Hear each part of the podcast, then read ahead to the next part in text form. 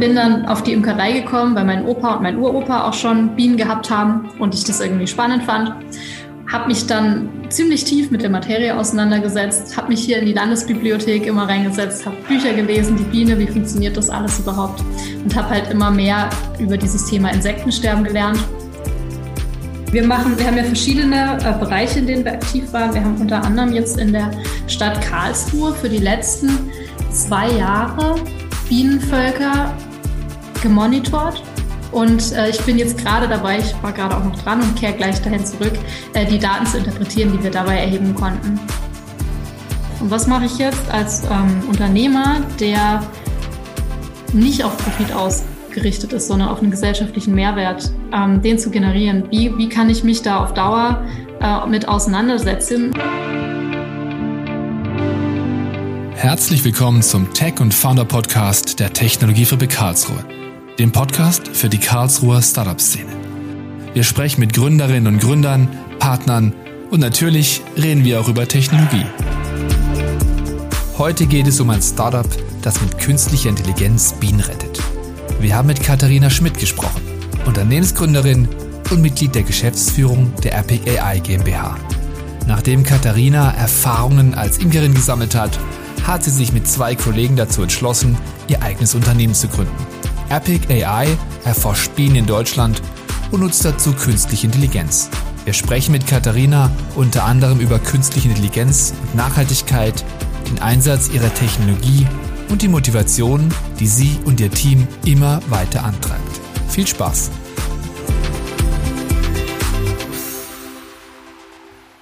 Herzlich willkommen zum Tech and Founder Podcast mit Katharina. Hallo. Hallöchen. Katharina, du gehörst zum Gründerteam von Epic AI und du bist CEO des Unternehmens. Eure Technologie ermöglicht es, Daten zu erheben, mit denen die Ursachen des Insektensterbens untersucht werden können. Wie funktioniert eure Technologie denn genau? Was passiert da und wie könnt ihr die Daten nutzen? Und wie seid ihr überhaupt auf die Idee gekommen, das technisch so anzugehen? Okay, vielleicht fange ich mit der letzten Frage an. Wie sind wir ja. auf die Idee gekommen? Ich bin Imkerin geworden, das ist jetzt drei, vier Jahre her, hatte ein bisschen Freizeit, habe nur eine 70-Prozent-Stelle damals gehabt an der Hochschule und mir wird schnell langweilig und dann habe ich ähm, mich gefragt, was ich denn sonst noch Sinnvolles tun könnte und bin dann auf die Imkerei gekommen, weil mein Opa und mein Uropa auch schon Bienen gehabt haben und ich das irgendwie spannend fand habe mich dann ziemlich tief mit der Materie auseinandergesetzt, habe mich hier in die Landesbibliothek immer reingesetzt, habe Bücher gelesen, die Biene, wie funktioniert das alles überhaupt und habe halt immer mehr über dieses Thema Insektensterben gelernt und auch, was es nicht bedeutet. Mhm. Also Insektensterben bedeutet nicht, wir haben nicht genug Honigbienen, sondern es bedeutet, dass es noch ganz viele andere Bienenarten gibt, Schmetterlinge, Fliegen und weiß nicht, ähm, die alle bedroht sind durch menschliche Einflüsse in erster Linie. Und ähm, wir wissen gar nicht so genau, welche Einflüsse das sind, beziehungsweise was sich wie genau in, der, in den ähm, Insekten widerspiegelt, also welche Effekte es da gibt. Und dann haben wir quasi, oder ich habe dann beschlossen, was dagegen zu machen. Habe ein Team gefunden zum Glück, ähm, das in der Lage ist, äh, neue Technologien für diesen Zweck nutzbar zu machen. Jetzt zur zweiten Frage. Ähm, wie funktioniert das überhaupt? Im Prinzip haben wir Kameraeinheiten konzipiert und entwickelt, die man direkt vor Bienenstöcken installieren kann. Und jede Biene, und inzwischen können wir auch hummeln, jede Biene ähm, läuft dann quasi, wenn sie, nach, wenn sie rausgeht aus dem Stock, läuft sie durch das Kamerasichtfeld durch und wenn sie wieder nach Hause kommt auch. Und so haben wir quasi, erfassen wir alles, was so rein und raus geht. Und jetzt kann man sich das so vorstellen, der Bienenstock ist so unser Sensorknotenpunkt und die Bienen sind im Prinzip die Sensoren, die überall draußen rumfliegen und da Informationen sammeln. Eine Information ist zum Beispiel, die Biene kommt überhaupt nicht mehr wieder. Dann, äh, dann wissen wir, dass es da, dass irgendwas falsch gelaufen ist draußen, wenn das eben in großen Zahlen passiert. Ähm, Bienen sterben jeden Tag, so wie auch Menschen jeden Tag sterben. Aber wenn es da eben eine erhöhte Mortalität gibt oder auch einfach eine verringerte Aktivität, dann kann man dadurch eben darauf schließen, ähm, dass in der Umgebung Probleme gibt, die dann eben nicht nur die Biene betreffen, sondern vermutlich auch viele andere Insekten. Und die letzte Information ist eben, bringt zum Beispiel Futter mit zurück und welche Arten von Futter. Das sind Dinge, die wir gerade schon erheben können, beziehungsweise jetzt äh, zukünftig noch erheben werden. Ähm, du hast es schon erwähnt, die Gründe dafür sind nicht richtig bekannt, warum wir auf der ganzen Welt ein, ein Bienensterben haben. Ähm, Gibt es dennoch Anhaltspunkte, die ihr jetzt auch vielleicht durch eure Arbeit ermitteln konntet? Ja, also es ist jetzt nicht so, dass sich damit keiner beschäftigt hätte. Es gibt schon vom äh, BUND, war es glaube ich, 2016 wurde so ein ähm, Papier, äh, Papier veröffentlicht, wo eben Gründe aufgelistet werden, die gängigsten Hypothesen, bei denen man relativ sicher ist, dass es, dass es Einfluss, Einflüsse gibt. Das ist eben so der qualitative, qualitative und quantitative Rückgang von Lebensraum. Das heißt, mhm. ähm, es gibt immer weniger Orte, wo die Bienen leben können oder eben diese Bestäuber allgemein. Immer weniger ähm, ja, Hecken und irgendwie verrottende ähm, Gehölze und so ein Kram wo die sich normalerweise immer wohlgefühlt haben. Das wird alles quasi mit der Flurbereinigung ähm, ausgelöscht und äh, mit in dem Wunsch, immer alles so zu ordnen, den viele Menschen irgendwie zu haben scheinen. Und ähm, ja, auch eben die Qualität, die zurückgeht. Das heißt, der Einsatz von Pflanzenschutzmitteln, der Einsatz von Düngemitteln, wobei man eben auch da unterscheiden muss. Und das wollen wir eben möglich machen. Also es gibt auch noch ganz viele andere Hypothesen. Das geht auch äh, gerne mal dann in die Verschwörungstheorien rein. Ich kann es natürlich nicht genau beurteilen, aber es gibt, also Lichtverschmutzung ist ein Thema, auf jeden Fall. Das ist keine Verschwörungstheorie, also das einfach immer hell ist. Ähm, aber solche Sachen wie ähm, 5G oder der Einfluss von Mobilfunkwellen, ähm, keine da weiß man es. Ne? Hat es vielleicht, man weiß es nicht genau. Ähm, genau, also es muss man eben untersuchen. Und da gibt es einfach, es gibt einfach noch super viel drumherum. Der Imker, es sind einfach unglaublich viele Faktoren, die sich da widerspiegeln. Ja, auf jeden Fall interessant und es hat auch tatsächlich Folgen für uns und unsere Umwelt. Kannst du uns ähm, sagen, welche äh, aus deiner Sicht ähm, Folgen das hat, das Bienensterben? Ja, also das Insektensterben als solches sehr schwer zu quantifizieren, beziehungsweise es gab vor ein paar Jahren mal die Krefelder Studie. Das wurde, da wurde eine Erhebung gemacht über einen Zeitraum von 30 Jahren und da wird, wurden quasi ähm, wurde geschaut, wie viel Insektenbiomasse gibt es. Ich glaube, es wurde mit so Pfeilen gemacht, wo man dann geguckt hat, wie viele Insekten gehen da rein. Und da wurde eben gemessen an verschiedenen Orten in Naturschutzgebieten, dass zum Teil irgendwie der Rückgang um 70 Prozent verzeichnet wurde in nur 30 Jahren. Ähm, viele, wenn ich denen das erzähle, sagen immer so, ja, früher, da war ja immer an der, äh, als ich mit dem Auto gefahren bin, sind ja immer ganz viele tote Tiere an meiner Scheibe geklebt und jetzt ist es auch nicht mehr so. Also den Menschen fällt es schon so auf, aber so im, im tagtäglichen denkt man nicht drüber nach. Ich habe letztes Mal wieder eine Weinbergschnecke zu, zu einem Beispiel gesehen und habe so gedacht, aber früher gab es irgendwie auch ganz viele Weinbergschnecken immer. Ja, ähm, das, ich glaube, das passiert halt so ganz langsam und äh, deswegen fällt das nicht so auf. Ähm, das kann aber konkrete Folgen haben ähm, für den Menschen, die von Bedeutung sind in Bezug auf die Nahrungssicherheit, je weiter das eben fortschreitet. Ähm, so ungefähr ein Drittel von allem, was wir essen, äh, ist da, weil irgendwann mal eine Biene eine Blume bestäubt hat. Und wenn ich Biene sage, dann meine ich eben auch die ganzen anderen Bestäuber. Und das ist natürlich ein großes Problem, gerade bei der wachsenden Weltbevölkerung, wenn das eben nicht auf Dauer gewährleistet wird. Und dann gibt es natürlich noch ganz viele andere Prozesse, die jetzt nicht so populär sind. Einfach die Zersetzung zum Beispiel. Viele Viele andere Insekten sind dafür verantwortlich, dass einfach Laub zerfällt, dass eben aus, aus Biomasse neue Biomasse wird. Und diese Effekte, die sind noch gar nicht so gut untersucht, glaube ich. Ähm, und da greifen wir Menschen eben in dieses synergetische System der Natur ein, ohne so genau zu wissen, welche Folgen es hat. Und daran können wir jetzt bei Epic erstmal auch nichts ändern, aber wir können eben einen kleinen Teil dazu beitragen, mehr Verständnis für diese Zusammenhänge zu schaffen, sodass man dann bessere Entscheidungen treffen kann. Ihr seid aber als Epic auch nicht unbekannt. Also es gab ja schon größeres Presseecho auch. Ähm, Wer hat denn schon bei euch an die Tür geklopft und mit wem arbeitet ihr so zusammen? Äh, ja, ich glaube, das hat äh, ein paar Gründe, die ganz äh, banal sind zum Teil auch. Also die Biene ist einfach populär. Äh, künstliche Intelligenz war in den letzten Jahren so ein bisschen ein Hype-Thema auch. Und äh, dann ist immer noch ganz komisch, was, eine Frau als Gründerin, komisch. Und äh, die nehmen wir jetzt auch noch mit auf. Allein, glaube ich, glaube, das hat auch einen gewissen Effekt, so dieses äh, einfach nur für die Statistik, wir müssen auch mehr Frauen zeigen. Deswegen ähm, sind wir, glaube ich, auch ab und zu mal äh, gezeigt worden. Aber ja, ähm, ich weiß nicht, was hatten, hatten wir schon alles da. Am Anfang habe ich, ich habe das erste war, glaube ich, dass ich bei der neuen Welle war ich irgendwann mal im Sonntagsradio. Das war ganz witzig. Ähm, alle möglichen Lokalzeitschriften im, am, am Anfang und dann ist es halt quasi immer größer geworden in verschiedensten Magazinen. Da sind Leute zu Gast gekommen, das Radio war da. Wir hatten öfter mal das Fernsehen zu Gast. Ähm, wir hatten mal die EU-Kommission zu Gast. Da ging es dann darum zu zeigen über das Cyberforum, quasi, dass Fördergelder der EU auch da ankommen, wo sie ankommen sollen.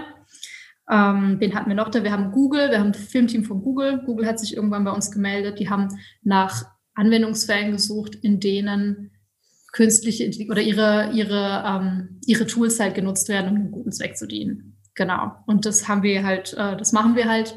Und dann haben die, sind die rübergeflogen mit einem Team von, Gott, ich weiß nicht, ich glaube sieben Leuten aus New York, aus San Francisco und nochmal irgendwo her. Und dann hatten die hier nochmal lokales Film Filmteam und nochmal irgendwie einen Tag waren irgendwie drei verschiedene Drohnenpiloten da. Und dann haben wir für diesen Clip damals eine Minute 20 Sekunden oder so drei Tage lang gefilmt. Oh, ja, ein bisschen Theater natürlich. Bisschen ja, Theater natürlich, aber das aber war. Hat euch das weit, weitergebracht auch, Katharina? Also äh, ich, das hat euch auch wirklich was gebracht, diese ganze Ja, ich glaube es eigentlich nicht so krass. Mhm. Ähm, also, weil die Leute, die das sehen, sind nicht die Leute, die unsere Kunden werden sollen. Also wir hatten jetzt auch nochmal ein Filmteam vom Wirtschafts Bundeswirtschaftsministerium da, die haben auch einen kurzen Clip über uns gedreht. Ähm, diese Exposition zur breiten Masse, sage ich mal, da sagen dann alle, hey, tolle, tolle Idee, schön, dass ihr das macht. Ähm, aber unsere Kunden sind da ja in der Regel nicht dabei. Unsere Kunden sitzen auf wissenschaftlichen Konferenzen und ähm, die, die, die, das sind, das sind Forscher, und Wissenschaftler und die, die brauchen auch anders aufbereitete Informationen. Die, die lesen halt Paper und keine Schlagzeilen. Apropos Forscher, also diese Forschungs, also welche Forschungsergebnisse habt ihr bis jetzt sammeln können? Kannst du das irgendwie vereinfacht zusammenfassen für uns? Ich kann es versuchen. Ähm, wir machen, wir haben ja verschiedene äh, Bereiche, in denen wir aktiv waren. Wir haben unter anderem jetzt in der Stadt Karlsruhe für die letzten zwei Jahre Bienenvölker gemonitort und äh, ich bin jetzt gerade dabei, ich war gerade auch noch dran und kehre gleich dahin zurück, äh, die Daten zu interpretieren, die wir dabei erheben konnten. Und da geht es zum Beispiel darum zu messen, sehen wir einen Einfluss von Trockenheit, die jetzt ja durch den Klimawandel ähm, vermehrt auftreten wird in Zukunft wahrscheinlich, auf das Nahrungsangebot von Bestäuberinsekten. Mhm. Ähm, sehen wir, dass es einfach bestimmte Zusammenhänge gibt, äh, die wetterbedingt sind. Ähm, ist es von Region zu Region unterschiedlich? Das sind so Effekte, die wir jetzt hier gemessen haben. Wie entwickelt sich der Polleneintrag gegeben, ähm, je nach Wetter und Umgebung? Ähm, und für den Anwendungsfall unserer Technologie in der sogenannten Ökotoxikologie, also das ist jetzt gerade so unser Hauptfeld. Das ist die ähm, Risikobewertung von Pflanzenschutzmitteln vor deren Markteinführung konnten wir eben zeigen, dass unsere Technologie in der Lage ist, mit einer höheren Genauigkeit als irgendwas anderes, was bisher existiert, äh, die Effekte zu messen ähm, auf die Aktivität und das Sammelverhalten von diesen Mitteln, bevor die zugelassen werden. Und ähm, da machen wir gerade große Fortschritte. Wir sind gerade kurz davor, äh, auch zu äh, erfassen zu können, wie es mit den Verlusten tatsächlich ist. Also, dass man wirklich bei der beim Tracking von der Aktivität, also wie viele gehen rein und wie viele gehen raus, so genau wird, dass man sagen kann, wie viele sind am Ende vom Tag nicht zurückgekommen.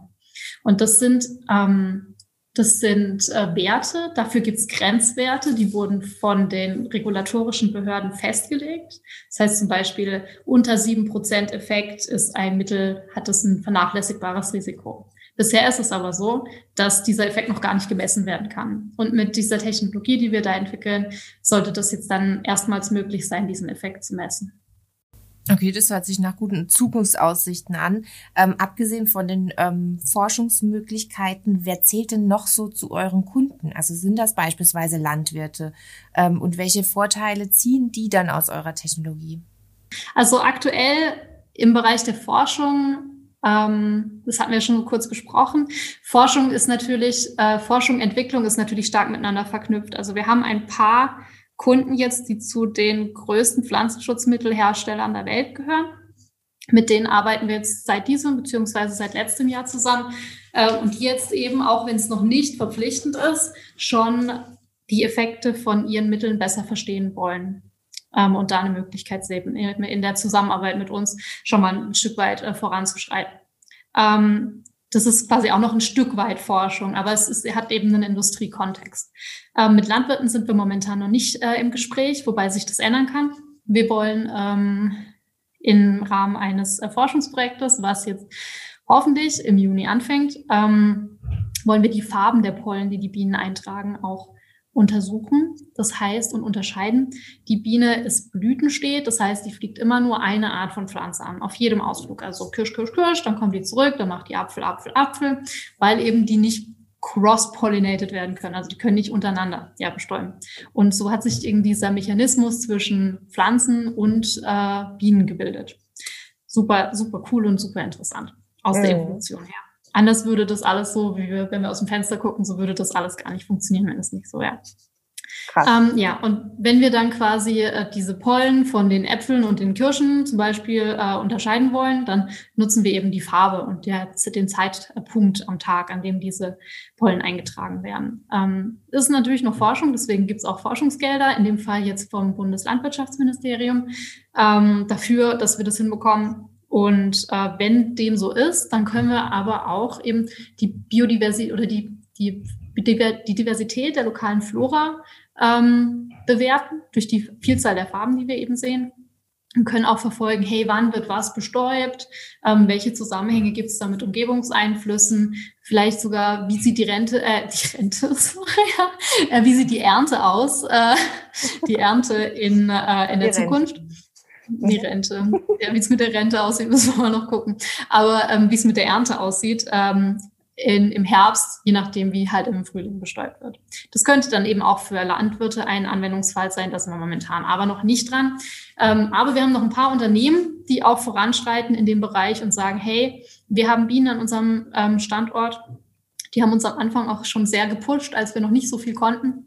Also wirklich coole lokale Unternehmen hier, die ähm, sagen, hilft uns zu verstehen, wie die Lebensbedingungen von Insekten an unserem Standort sind. Wir wollen euch und eure Mission unterstützen und die Entwicklung eurer Technologie.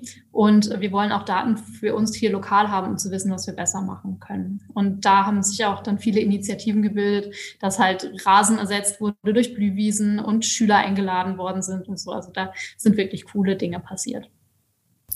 Und wie sieht es äh, im Bereich von KI aus? Also deiner Meinung nach, ähm, wenn es um Thema Nachhaltigkeit geht, wie wichtig ist KI da?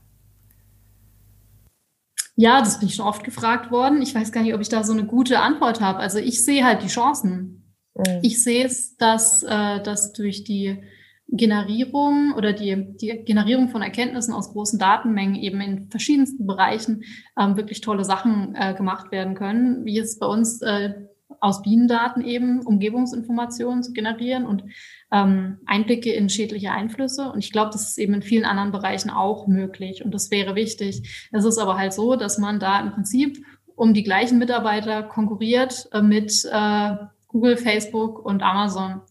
Und das macht es natürlich nicht einfacher. Ähm, wenn da Menschen, die die Fähigkeiten haben und so ultra viele gibt's halt derzeit einfach noch nicht in, in Deutschland. Wir sind hier ja mit Karlsruhe eigentlich noch äh, ganz gut aufgestellt und wir bei Epic haben jetzt auch nicht die großen Probleme, Mitarbeiter zu finden. Aber allgemein ähm, konkurriert man eben mit, mit richtig großen Firmen, die halt richtig dicke Salaries auch zahlen können. Und das macht's nicht einfach. Genau. Plus, wenn man jetzt eben für für ähm, ja, gesellschaftliche Zwecke ähm, sich einsetzt und nicht primär darauf ausgerichtet ist, den Profit zu maximieren, mhm. hat es natürlich auch noch verschiedene, verschiedene Hürden, die sich dadurch eher auftun in Bezug auf staatliche Förderung, so wie es momentan noch der Fall ist. Ja, bei euch steckt da eine Leidenschaft dahinter. Ich finde, das merkt man schon allein durch das Interview mit dir. Ähm, was, treibt euch so als Team an? Also was, äh, welche Ziele steckt ihr euch noch für die Zukunft? Ja, ich habe mich das auch schon mal gefragt. Also was verbindet uns eigentlich so als Epic? Es ist jetzt nicht so, dass wir alle sagen, boah, unbedingt die Biene. So, aber ich glaube, uns, uns vereint quasi die, der Wunsch, äh, die Fähigkeiten, die wir haben, ähm, für ein, eine, zur, zur Lösung eines Problems einzusetzen, dass es auch wert ist, dass die Zeit wert ist und nicht nur, dass man eben Geld damit verdient, ähm, sondern dass man eben, was man kann, und das sind bei uns ja ganz verschiedene Leute, die da dahinter stehen, im Bereich Software verschiedenste Bereiche. Nicht, wir machen ja nicht nur KI, das, das, äh, man macht ja auch noch ganz viel hinten dran mit mhm. Datenbanken in der Infrastruktur, ähm, in der Hardwareentwicklung, in der Kommunikation, ähm, im Data Science Bereich. Ähm, da kann man Daten auswerten, zum Teil ähm, oder diese Fähigkeiten kann man auch in anderen Bereichen natürlich einsetzen, aber wir wollen sie halt einsetzen, um was Gutes zu tun. Und ähm, so geht es eben auch unseren Mitarbeitern. Also einen Sinn in der eigenen Tätigkeit zu sehen, das ist, glaube ich, schon so das. Und dann eigentlich wollen wir ja dieses Problem lösen. So, wir wollen jetzt nicht für alle Zeiten an diesem Problem arbeiten. Wir wollen das Problem lösen mit dem, was technisch möglich ist und unseren Beitrag leisten und dann vielleicht auch einfach zum nächsten Problem übergehen. Ähm, es ist jetzt noch nicht so, dass das Problem schon bald gelöst sein wird, aber ähm, das ist jetzt nichts, dass wir jetzt uns per se ewig mit dem auf einem ähm, Problem irgendwie rumreiten wollen und damit beschäftigen, sondern wir wollen zur Lösung beitragen. Ja, und es ist eigentlich eine große Denke, eben, dass ihr dieses große Problem auch lösen könntet irgendwann in der Zukunft. Ist es deiner Meinung nach wichtig, gerade als Startups wirklich groß zu denken? Ja, ich glaube, ähm, aus verschiedenen ähm, ja, in verschiedenen Bereichen ist es wichtig. Ich bin ja auch nebenbei noch äh, an der Hochschule angestellt zum Beispiel. Äh, jetzt habe ich noch zehn Prozent und mache da ähm, den Bereich Gründungsgründer, Beratung so ein Stück weit. Das heißt, Leute, die bei uns an der Hochschule Karlsruhe studieren, können mir eine Mail schreiben, dann setzen wir uns zusammen und dann sprechen wir über ihre Ideen und, ähm, und über die Möglichkeiten, die sie haben, auch Unterstützung zu bekommen. Und da nehme ich das eigentlich auch immer mit auf, weil ich das Gefühl habe, die Leute denken viel zu oft in, in, klein, in kleinen, beziehungsweise in kleinen Problemen. Und ich bin halt dafür, die großen Probleme anzugehen, die wir halt als Gesellschaft haben. Und mit vielen, in vielen Bereichen kann man auch in die Richtung schon denken, glaube ich. Das ist den Leuten nur noch nicht so bewusst. Du bist ja vielseitig engagiert. Unter anderem habe ich gehört, dass du äh, an einem Buch mitwirkst. Ähm, kannst du dazu was sagen? Äh, ja, ich bin über drei Ecken quasi äh, in den Genuss gekommen, angefragt zu werden von der Herausgeberin dieses Buchs, die Frau ähm, Professor ähm, Weisenberger Eibel vom Fraunhofer Institut für System- und Innovationsforschung hier in Karlsruhe. Und da geht's, das heißt äh, Zukunftsnavigator Deutschland, und da geht's drum, ähm, wie die Zukunft von Deutschland aussehen wird und welche Fähigkeiten wir quasi brauchen, um, ähm, um diese Zukunft positiv zu gestalten.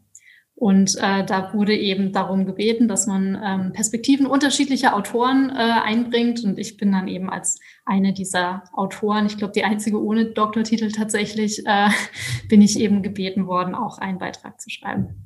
Und äh, darfst du eine Sneak Peek geben, um was es im Beitrag gehen wird? Ja, es, äh, das ist natürlich schwer, sich kurz zu halten. Mhm. Ähm, aber womit ich mich beschäftigt habe, ist im Prinzip so Angefangen von der Entwicklungsgeschichte des Menschen und der Bevölkerung, die halt grundweg eine Wachstumsgeschichte war. Wir sind immer mehr Menschen geworden, seit dem Neolithikum eigentlich, seit vor 12.000 Jahren oder so. Immer mehr Menschen, ähm, immer größer, immer mehr Wachstum.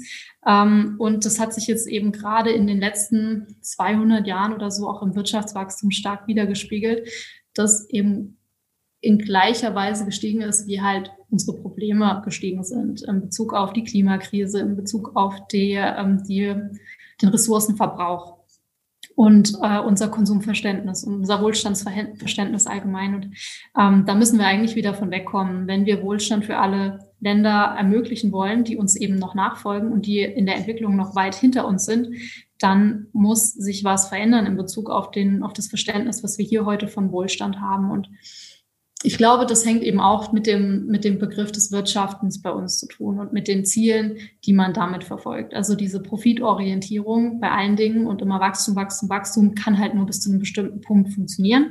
Und jetzt sieht man tatsächlich durch bestimmte Mechanismen, dass eben auch die Bevölkerungszahlen zurückgehen wieder. Auch in Ländern, die jetzt noch, keine Ahnung, Geburtenraten von sechs Kindern pro Frau haben, wird es langfristig wieder zurückgehen.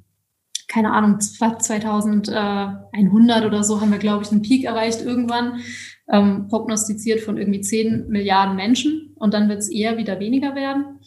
Und in bestimmten Ländern, in den Industrieländern, man sieht das in Deutschland, man sieht das stark auch in anderen EU-Ländern, besonders in Japan, die sind noch ein bisschen ähm, weiter als wir, ist es halt so, dass die Bevölkerung dann immer älter wird. Es gibt immer mehr ältere Menschen, immer weniger jüngere Menschen und der Anteil derer, die quasi im arbeitsfähigen Alter sind und Geld verdienen oder eben ähm, sich um die anderen sorgen, mhm. im weitesten Sinne, der verändert sich halt. Es gibt immer, immer weniger Sorgende für diejenigen, die sorgebedürftig sind. Und das verändert eben auch vieles in, im Sozialgefüge ähm, von unserer Gesellschaft und ähm, sorgt neben anderen Effekten eben auch dafür, dass es den Leuten zukünftig nicht unbedingt besser gehen wird und dass seit den 70er Jahren oder so diese Schere von Arm und Reich in Deutschland immer weiter auseinandergegangen ist. Mhm. Und es geht eben mit Blick auf die Zukunft nicht so weiter, dass wir uns auf Wachstum fokussieren und auf Konsumsteigerung und so weiter in diesen Bereichen, wenn wir eben so eine alte Gesellschaft haben, mit so vielen Leuten, die dann irgendwann extrem hohe Kosten verursa äh, verursachen. Kann jetzt sein, dass es ein bisschen wirr gewesen ist. zuletzt äh, zuletzt äh, bin, ich, äh, bin ich dann eben noch auf die Rolle eingegangen von ähm, ja, wie habe ich sie genannt? Ich glaube, Impact-Unternehmen. Und zwar äh, Hightech-Impact-Unternehmen, weil ich dazu halt noch am ehesten was sagen konnte. Ich glaube, dass diese Unternehmen ein enormes Potenzial haben, oder vielleicht definiere ich es erstmal. Also ein Hightech-Impact-Unternehmen ist im Prinzip ein Unternehmen, das ähm, mithilfe von neuen Technologien versucht, etwas gegen große gesellschaftliche Probleme zu tun. Und ähm, das ist gar nicht so einfach, äh, das, zu, das umzusetzen, weil man eben andere, in gewisser Weise andere Motivation hat als ein anderer Unternehmer. Also es gibt genug Unternehmer, die sagen, hey, ich mache das, um Geld zu verdienen, was ja auch erstmal per se nicht falsch ist. Ähm, die haben, die nehmen dieses äh, unternehmerische Risiko zu scheitern, was ja auch ähm, auf jeden Fall nicht so klein ist. Also so viele Startups von denen, die damals mit uns im Cyberlab zum Beispiel angefangen haben, sind heute nicht mehr aktiv. Ähm, die nehmen dieses Risiko dafür eben in Kauf. Und was mache ich jetzt als ähm, Unternehmer, der nicht auf Profit ausgerichtet ist, sondern auf einen gesellschaftlichen Mehrwert, ähm, den zu generieren? Wie, wie kann ich mich da auf Dauer äh, mit auseinandersetzen und wie kann ich dieses Risiko tragen, ähm, wenn ich eigentlich, wenn für mich persönlich so gar nicht erst einmal was da, dabei rausspringt? Ähm, und da ist es tatsächlich auch so, dass viele von den staatlichen Förderinstrumenten, die es aktuell gibt, nicht darauf ausgelegt sind, diese Unternehmen zu fördern. Also egal wo, eigentlich selbst auf EU-Ebene werden aktuell Unternehmen gefördert, die eben auch Hightech mit riesigem Skalierungspotenzial, aber immer auch profitorientiert. Das heißt, es reicht nicht. Ich habe tatsächlich ähm, bei dem bei einem ähm, bei der Vorstellung von dem neuen ähm, EIC Accelerator Programm ähm, von Horizon Europe ähm, habe ich letztens diesen Referatsleiter, der das Programm vorgestellt hat, gefragt, hey, wie sieht's denn jetzt aus? Angenommen, man erfüllt alle eure Kriterien und man ist aber nicht primär darauf ausgerichtet, ähm, seine Profite zu maximieren. Ähm, man kann sich selbst tragen und alles, das ist safe, das ist okay, ähm, aber man, man, man fokussiert sich ja, eben auf, auf die Erreichung von dem Ziel. Ähm, und dann hat er gesagt, hm, ja, naja, also langfristig sollte das ja schon gegeben sein. Und das ist auch in allen anderen Programmen, die man momentan sieht, ähm, die sogar jetzt hier speziell auf den Green Deal ausgerichtet sind. Also es sollen eigentlich speziell Unternehmen gefördert werden, die die, die Probleme angehen. Aber es muss immer for profit sein und nicht nur einfach ist ja okay, dass man nicht sagt, hey, es ist for Non-Profit. Das ist ja schon ein Unterschied. Ähm, aber ein, es muss immer auch dieses riesige Wachstumspotenzial zu sehen sein. Das heißt, es bekommen eigentlich die, diejenigen schon Fördergelder, die schon Geld haben. Genau, das, das ist immer so. Das ist, in, das ist ja. eigentlich in allen Bereichen so. Das war auch so, als wir jetzt ein ähm, bei diesem Forschungsprojekt, ähm, von dem ich gesprochen habe, das wir jetzt demnächst anfangen. Da muss man als Startup immer erstmal seine ähm, Bonität nachweisen und das ist eigentlich gar nicht so einfach. Uns wurden da irgendwie vier Möglichkeiten genannt und ähm, die konnten wir eigentlich alle nicht erfüllen. Also man braucht irgendwie jemanden, der sehr viel Kohle hat, der für einen bürgt und der darf nicht einfach nur Geld haben auf dem Konto, sondern äh, der muss jeden Monat so viel Geld reinbekommen, dass, äh, dass es kein Problem für ihn ist, nochmal 100.000 irgendwie ähm, zu, äh, zu, zu äh, also in dieses Projekt zu investieren, wenn, wenn, das, wenn irgendwie alles schief läuft. Genauso kann man privat nicht bürgen. Da sind nämlich, da gibt's nämlich die gleichen, ähm, die gleichen Anforderungen und äh, ich habe nicht so viel Geld übrig, sage ich mal. Ich krieg nicht so viel Geld rein, dass das kein Problem wäre.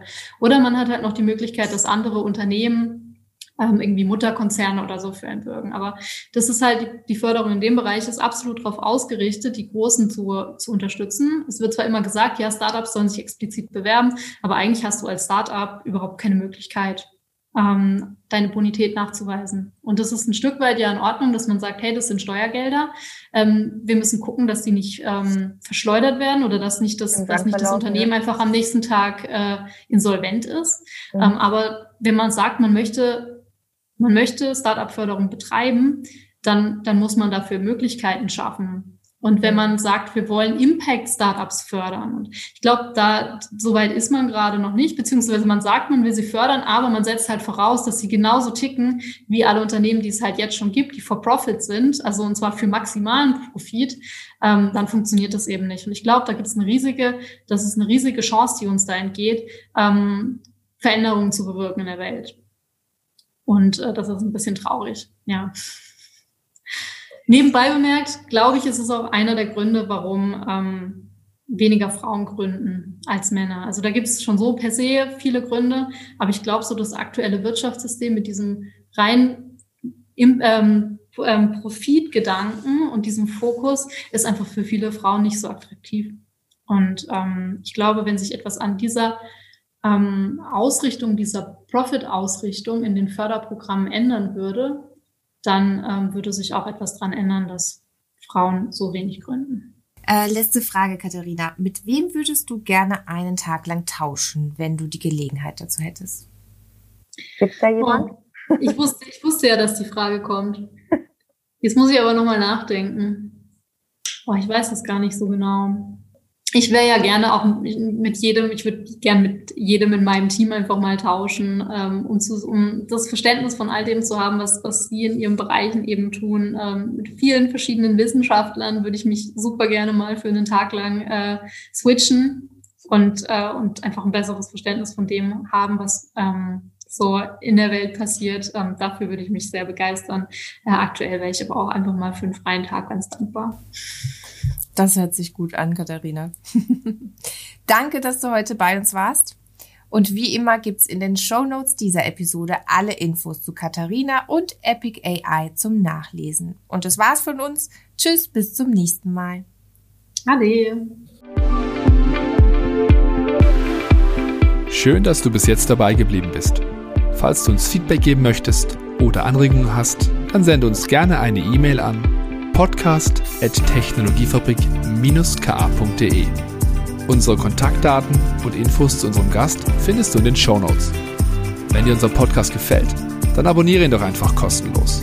Natürlich freuen wir uns auch über eine Bewertung von dir. Alles Gute für dich und bis zur nächsten Folge.